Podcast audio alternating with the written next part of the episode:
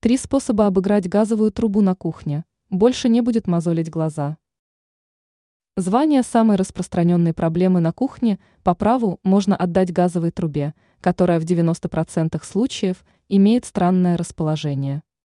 По этой причине эксперт сетевого издания «Белновости», дизайнер Юлия Тычина, решила рассказать о том, как можно замаскировать эту неприглядную деталь интерьера. Краска. Пожалуй, самый простой способ сделать газовую трубу незаметной – покрасить ее в тот же цвет, что и фартук.